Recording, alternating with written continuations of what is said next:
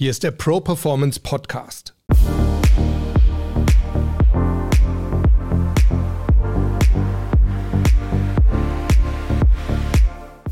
Ich bin Harald Dobmeier und wir reden hier über starke Mindsets, über starke Auftritte und wir sprechen mit starken Persönlichkeiten, die uns ihre Erfolgsgeheimnisse verraten.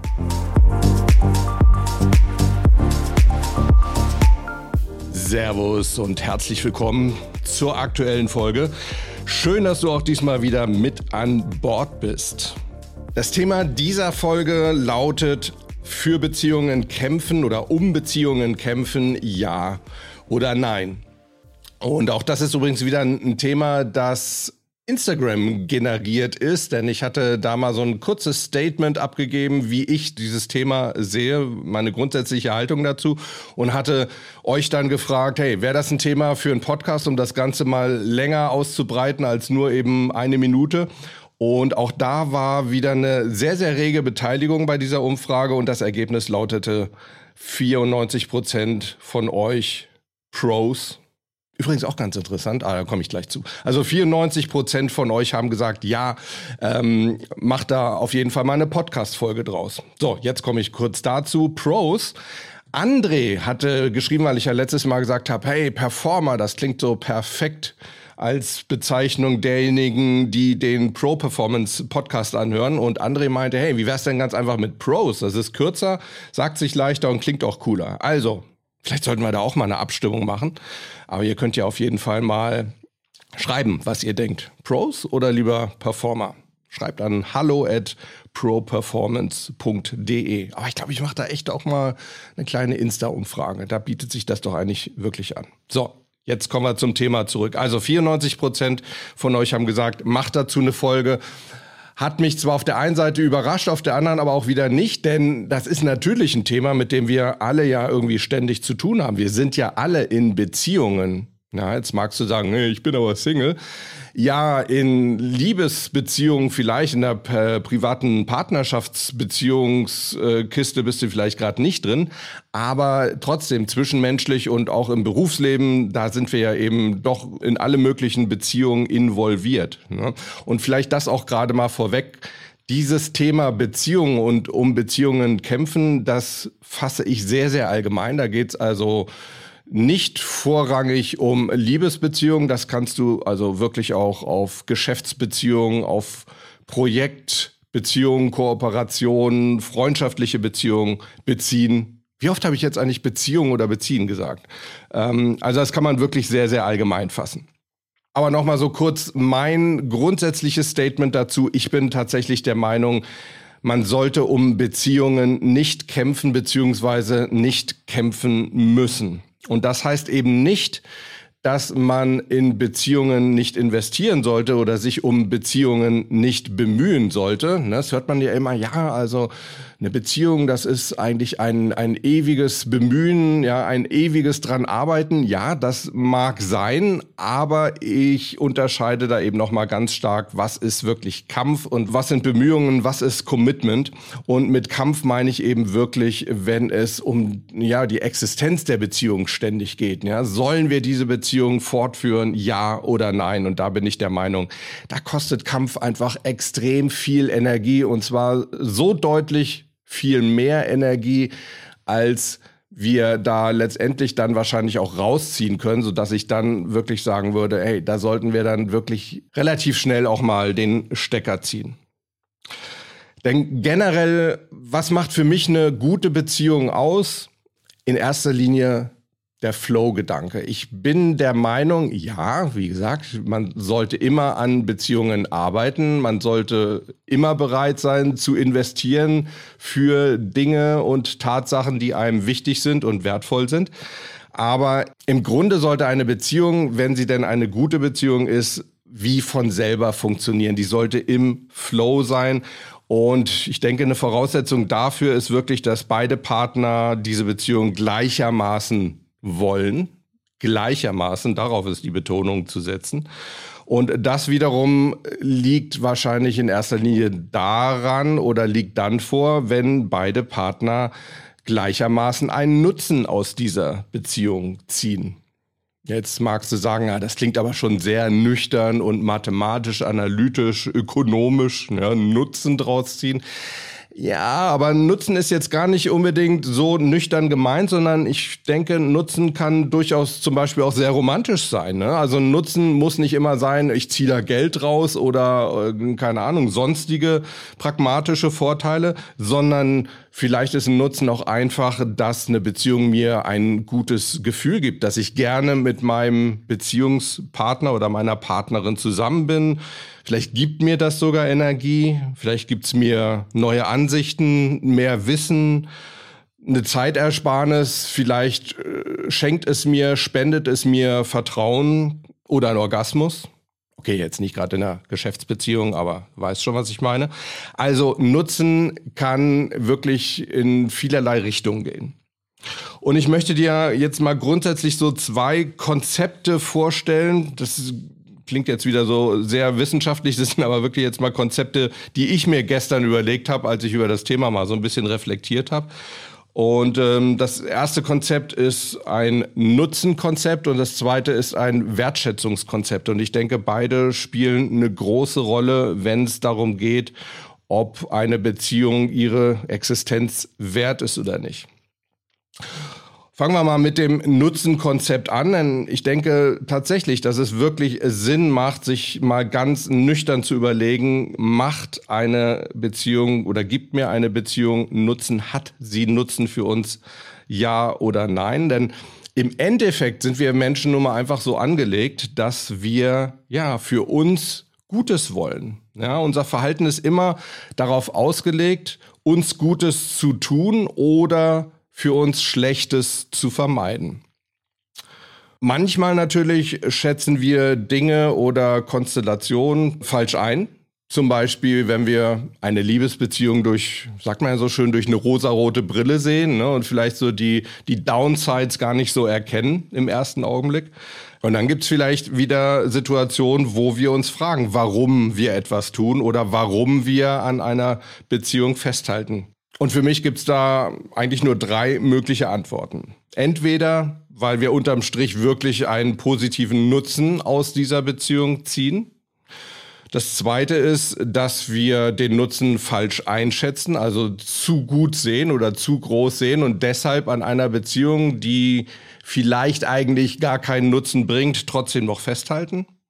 Oder drittens, weil wir glauben, naja gut, im Moment bringt diese Beziehung noch nicht so sonderlich viel Nutzen, aber dieser Nutzen, der wird auf jeden Fall irgendwann in der Zukunft kommen. Ne? Also wie so eine wie so eine Investition in die Zukunft. Ne? Also okay, jetzt im Moment ist es schon sehr anstrengend diese Beziehung. Ich muss schon extrem dafür arbeiten, aber irgendwann wird sich das auf jeden Fall auszahlen. Irgendwann werden die grünen Chips die roten Chips dominieren. Ne, das ist immer so ein Bild, mit dem arbeite ich ganz gerne. Stell dir vor, alle positiven Aspekte, die du aus einer Sache rausholst, das sind grüne Chips.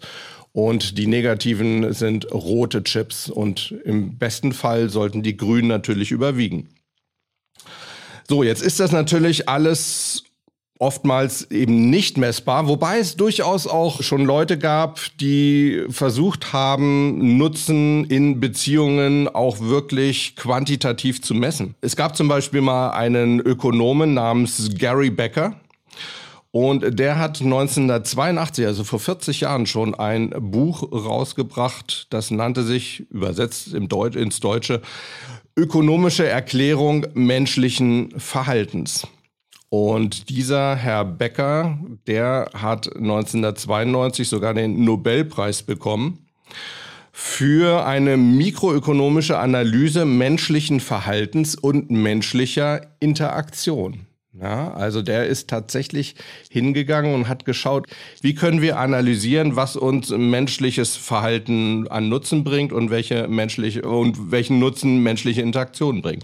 Da gibt es zum Beispiel, ich habe das Buch jetzt extra mal hier mir rausgesucht, ich habe mir das mal gekauft und ich habe es wirklich mal versucht durchzulesen. Es ist wahnsinnig schwer, weil es sind richtig mathematische Formeln. Es sieht aus wie, ja, es sieht eben aus wie ein Buch von einem Nobelpreisträger. Da gibt es zum Beispiel im Teil 6 des Buches das Kapitel Ehe, Fruchtbarkeit und Familie. Und da gibt's dann die Unterkapitel ökonomische Analyse der Fruchtbarkeit oder auch das Kapitel zur Beziehung zwischen Quantität und Qualität von Kindern. Und dann gibt es ein Kapitel, das lautet eine Theorie der Heirat. Und da habe ich jetzt gestern einfach mal reingeschaut, weil natürlich eine Heirat oder ja eine Ehe sozusagen ja die Kronform einer Beziehung ist. Ne? Und da habe ich zum Beispiel den Satz entdeckt, man kann annehmen, dass die heiratenden Personen erwarten, ein höheres Nutzenniveau zu erreichen, als sie erreichen würden, wenn sie alleine blieben.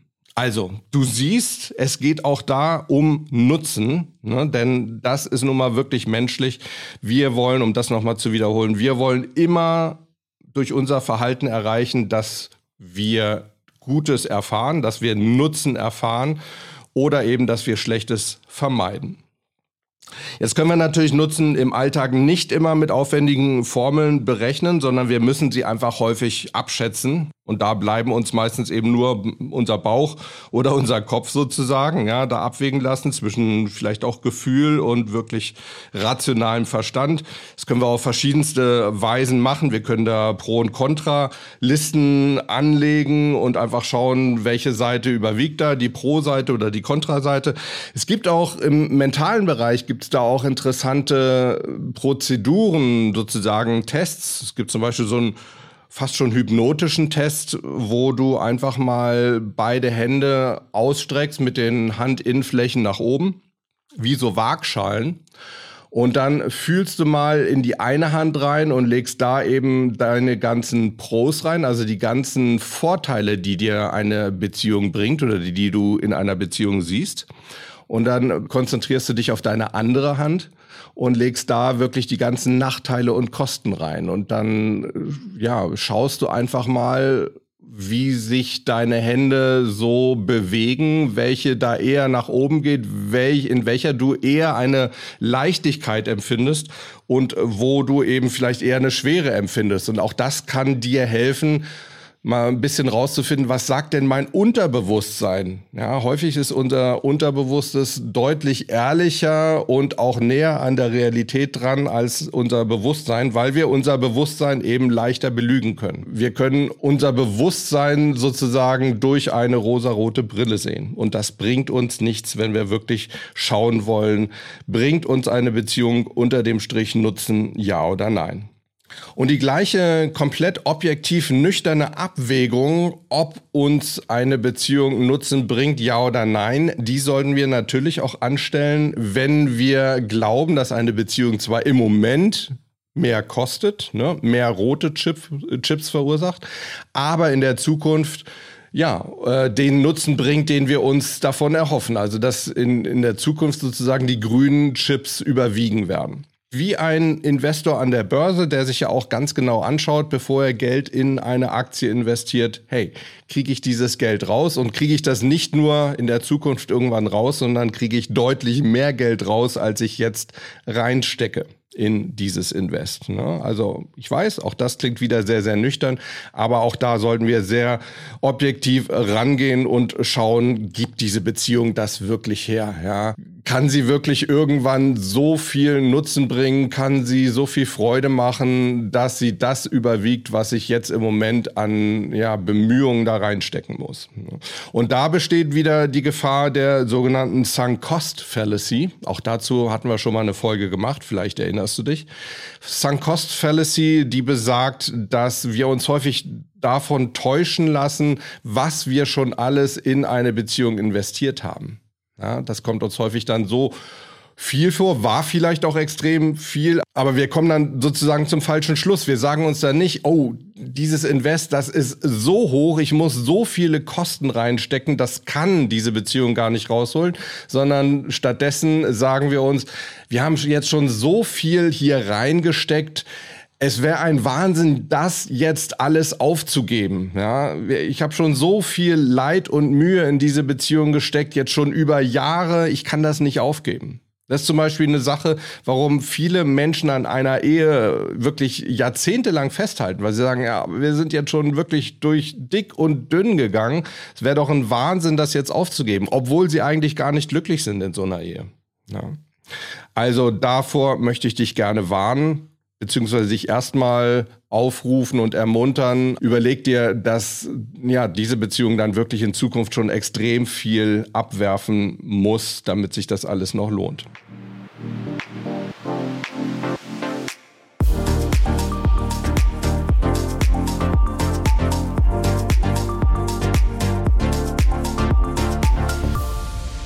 Das war mein Nutzenkonzept. Jetzt möchte ich dir mein persönliches Wertschätzungskonzept noch vorstellen, denn auch das, denke ich, ist sehr grundlegend für das Thema Beziehungen. Und ich würde das mal so formulieren, Beziehungen sind nur dann gesund, wenn beide Partner sich gegenseitig wertschätzen und wenn sie die gemeinsame Beziehung auch gleichermaßen wertschätzen. Na, du siehst, das klingt schon sehr ähnlich. Ich habe vorhin ja gesagt, beide Partner sollten aus der Beziehung einen Nutzen ziehen. Und jetzt geht es mir eben darum, die menschliche Wertschätzung sollte da eine große Rolle spielen. Und das heißt eben auch, es sollte nicht so sein, dass ein Partner die Beziehung mehr will als der andere. Denn wenn es so wäre, dass ein Partner die Beziehung mehr will als der andere, dann heißt das für den anderen ja irgendwo, ich bin für dich wertvoller als du für mich. Ne? Und das wiederum heißt, wenn man das jetzt nochmal ein bisschen kürzer zusammenfasst, ich bin mehr wert als du, zumindest in dieser Beziehung. Und ich glaube, das ist eine ganz schlechte Basis. Und auch das lässt sich wieder nicht quantitativ messen, aber es lässt sich, glaube ich, ganz gut erkennen an so verschiedenen Faktoren, wie zum Beispiel, dass bei einem Partner also das, das zeitliche Engagement einfach mehr und mehr nachlässt oder dass da immer häufiger mit Beziehungsabbruch gedroht wird. Oder dass die Vorwürfe zunehmen. Auch daran kann man, glaube ich, ganz gut erkennen, ob sich da vielleicht so langsam ein Partner aus einer Beziehung verabschieden möchte. Vielleicht auch beide. Ja? Also Vorwürfe nehmen zu, Lob und Würdigung auf der anderen Seite nehmen immer mehr ab. Ja?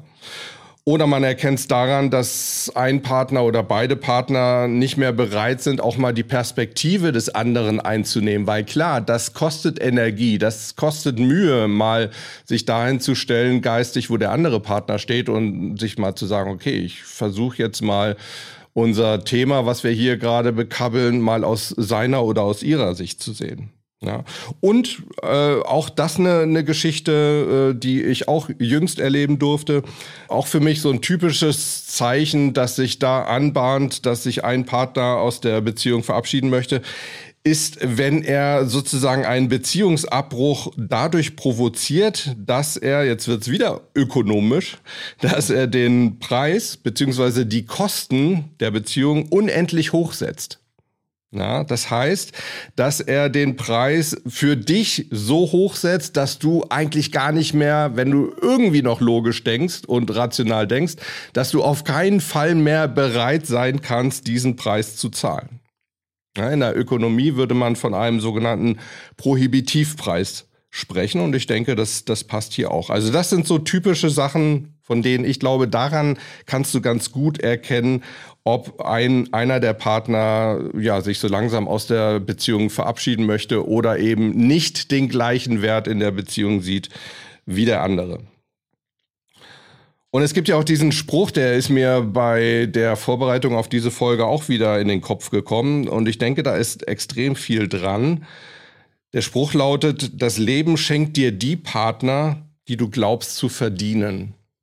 Okay, ich habe den jetzt noch so ein bisschen abgeändert, noch mal ein bisschen allgemeiner gefasst, aber ich glaube, der trifft die Sache schon ganz gut. Ich wiederhole ihn noch mal. Das Leben schenkt dir die Partner, die du glaubst zu verdienen. So, jetzt habe ich die Betonung noch mal ein bisschen verstärkt, denn ich glaube wirklich, dass es in erster Linie eben darauf ankommt, was du glaubst zu verdienen. Und das wiederum hat mit deinem Selbstwert zu tun. Was glaubst du, dass du wert bist? Bist du einen guten Partner wert? Ja, und wenn ich mich eben selbst für wertlos halte, dann wird natürlich auch mein Wert falsch eingeschätzt, ja, oder ähnlich eingeschätzt. Das ist im Endeffekt wie in jeder Verkaufssituation. Ne? Stell dir mal vor, du gehst in ein Autohaus und schaust dir ein paar Autos an, sprichst dann mit dem Verkäufer und sagst, ja, also der hier, der wird mich ja schon interessieren, der macht einen richtig guten Eindruck. Und der Autoverkäufer wird dann sagen, ja, mh, oh, ich finde den eigentlich nicht so doll, würde ich mir echt nochmal überlegen. Ja? Im, Im, Zweifel würdest du da nicht kaufen. Ne? Und äh, ungefähr so ist es eben auch. Ich denke, man sollte wirklich auch mit einem großen Selbstwertgefühl und Selbstbewusstsein in eine neue Beziehung reingehen, denn nur dann kann man wirklich auch erwarten, dass deine Partnerin oder dein Partner deinen Wert wirklich so erkennt, wie du ihn eben auch darstellst. Ne? Und auf der anderen Seite solltest du aber auch den Wert deines Partners nicht überschätzen. Du solltest ihn wertschätzen, aber eben nicht überschätzen. Ne? Ich sage jetzt mal Hashtag rosarote Brille wieder. Ne? Das äh, dient natürlich einer Beziehung auch nicht. Also vielleicht kann man sagen, du solltest den Wert deines Partners nicht überschätzen und gleichzeitig solltest du auch nicht zulassen, dass dein Partner deinen Wert unterschätzt. Ne? Beides führt letztendlich eben nicht zu einer ausgeglichenen Beziehung Beziehung, sondern eben zu einer Beziehung, in der ein Partner oder eine Partnerin mehr gibt als der oder die andere.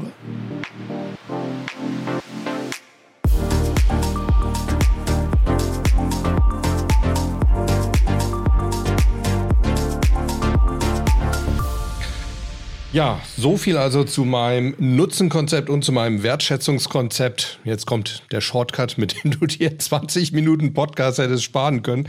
Nein, Spaß. Aber nochmal kurz zusammengefasst. Ich glaube, eine Beziehung ist dann gut, wenn erstens beide Partner einen Nutzen daraus ziehen und zwar möglichst einen ähnlich großen Nutzen und zweitens, wenn beide Partner sich gegenseitig wertschätzen.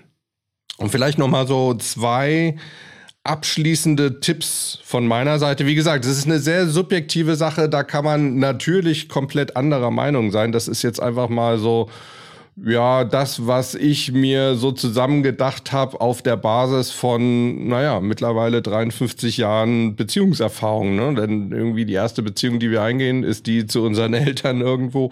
Und im Laufe des Lebens machen wir halt einige. Vielleicht nochmal so zwei abschließende Tipps.